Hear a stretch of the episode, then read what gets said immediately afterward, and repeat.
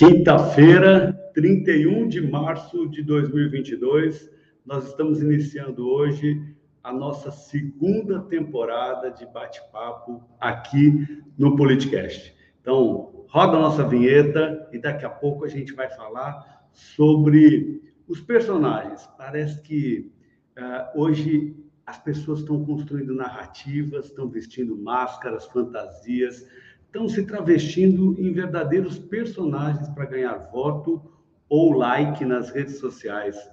Que mundo é esse da política que a gente está vivendo? Logo depois da nossa vinheta, a gente conversa sobre isso.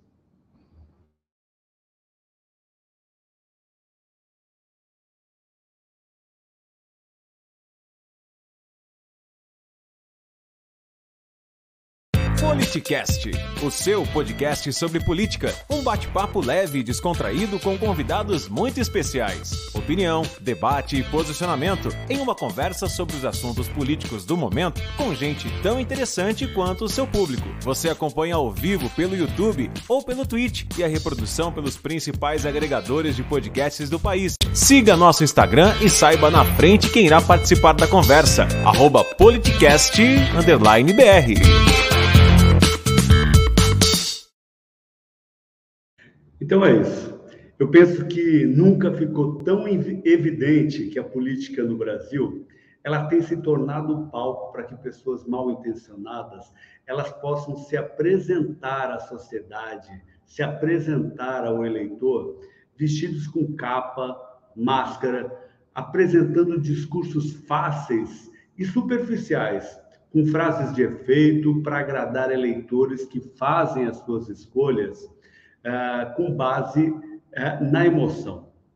Uh, episódios que a gente pode destacar aqui, como, por exemplo, o do Mamãe Falei, nitidamente um personagem que ele criou, viralizou nas redes sociais um vídeo onde ele, antes do episódio da Ucrânia, dele ir até a Ucrânia, onde ele chamava atenção de alguém que queria lacrar com mulheres, enfim, dizia que se, a, se essa pessoa não fosse exemplarmente é, punida, ele iria denunciar em seus canais, enfim. E depois, na sequência, veio exatamente aquele vídeo onde ele dizia que as ucranianas eram fáceis porque eram pobres, alguém que conseguiu uh, ir para uma situação tão difícil, onde toda a população, não só as mulheres, estão, estavam e ainda estão passando, é, de guerra, de sofrimento, e conseguiu falar aquelas, aquelas, uh, aquele áudio que ele mandou para grupos de amigos, enfim,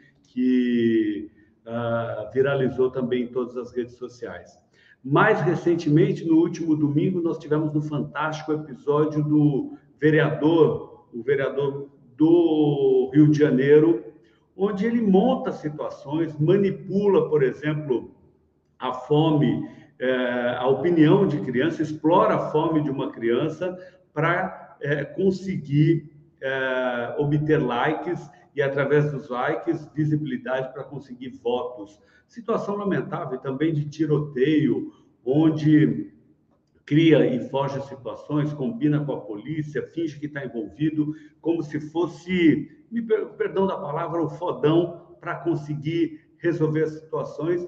Então, isso tudo vai gerando uma certa, um certo desgaste é, quando a todos nós, né, um certo enjoo de assistir episódios como esse. O próprio Dória, em, 2000, em 2018, na eleição é, para governador do estado no segundo turno contra o Márcio França, vestia um personagem de Bolsodória, sabia que existia um movimento a favor do Bolsonaro na eleição nacional e se travestiu de Bolsodória, é, falando que o Márcio era esquerdista e que é, é ou comunista, enfim, criando frases de efeito é, superficiais, como se apenas uma palavra fosse colocar, infelizmente, em alguns momentos ainda as pessoas se iludem com isso, mas frases e palavras não podem reduzir a vida das pessoas que têm uma trajetória boa na política, uma trajetória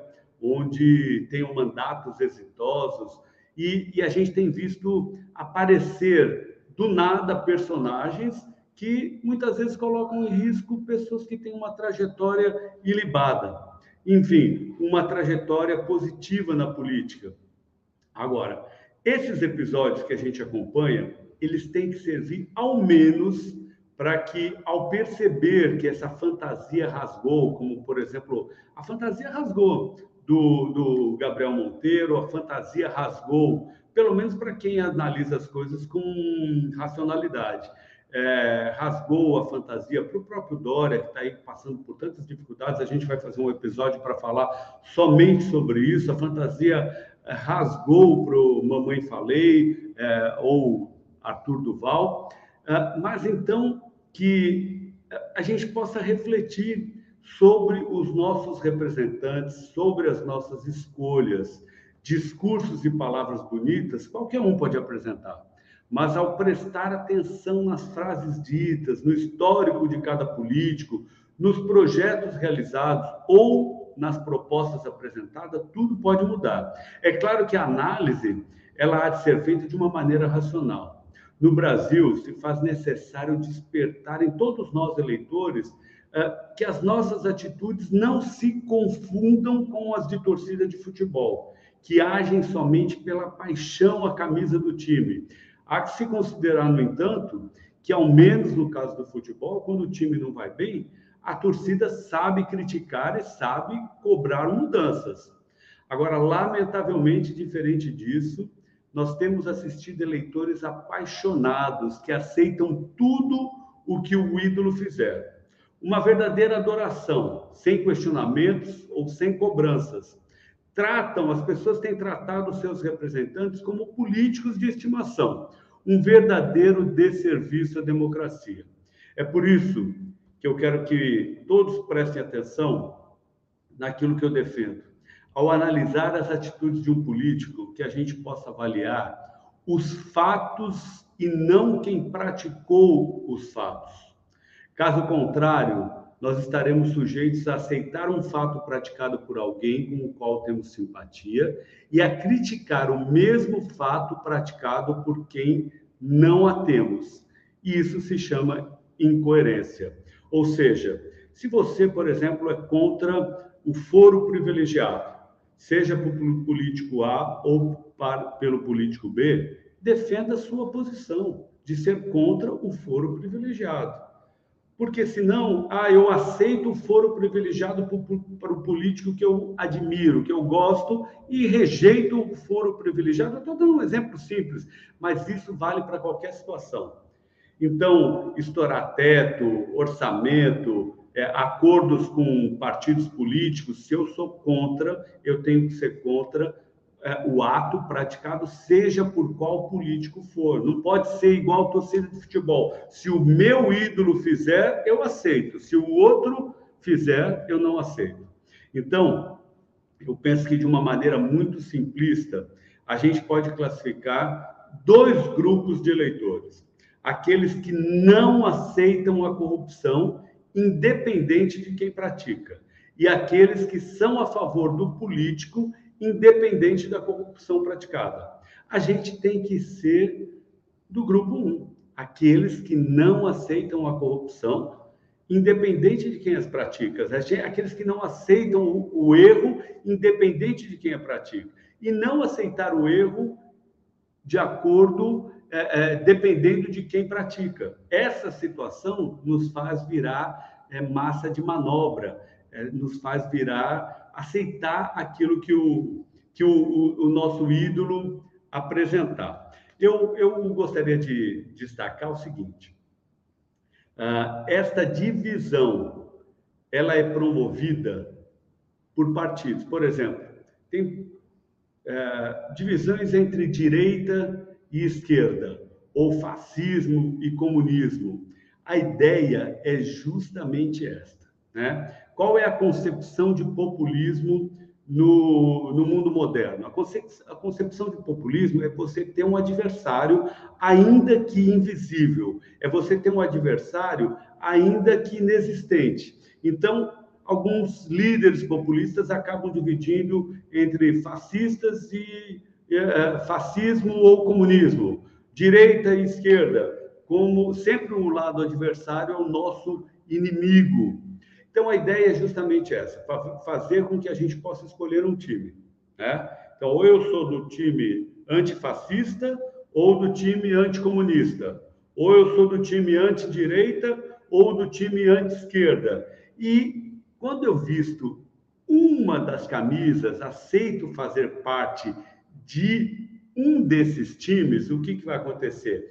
É, eles querem que a gente defenda a, o líder, independente do que ele fizer de errado ou da corrupção que for praticada. Ah, mas eu sou do time anticomunista.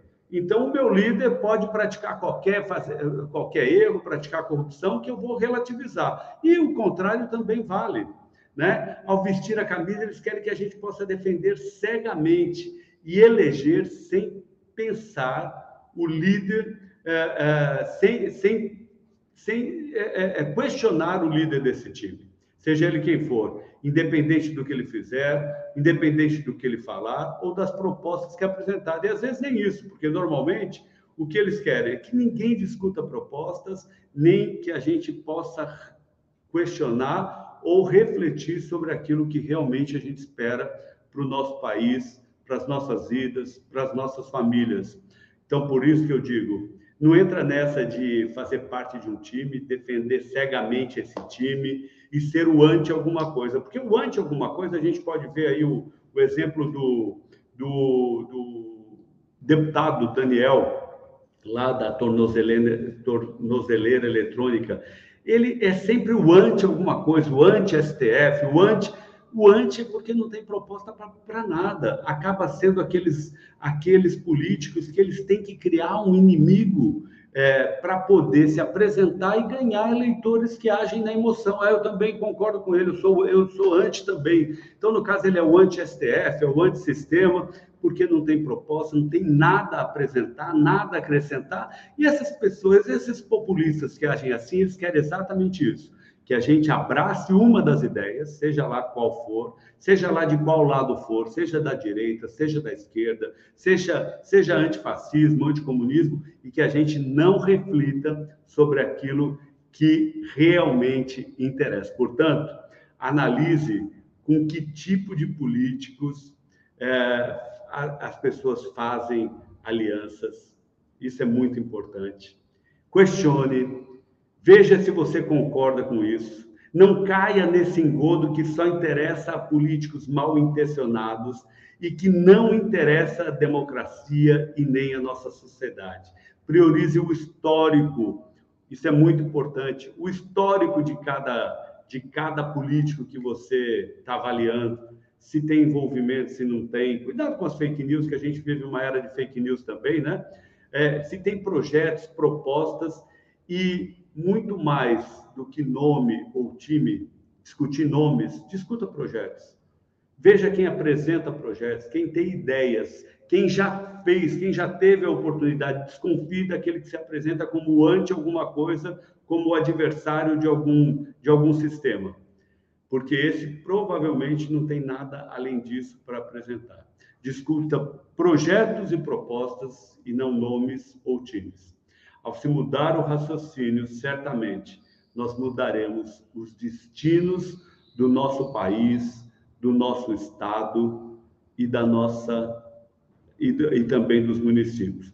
Isso certamente vale para os nossos municípios, porque a gente sabe que as técnicas utilizadas é, na política por essas pessoas mal intencionadas são replicadas no, no Estado, na federação, nas cidades.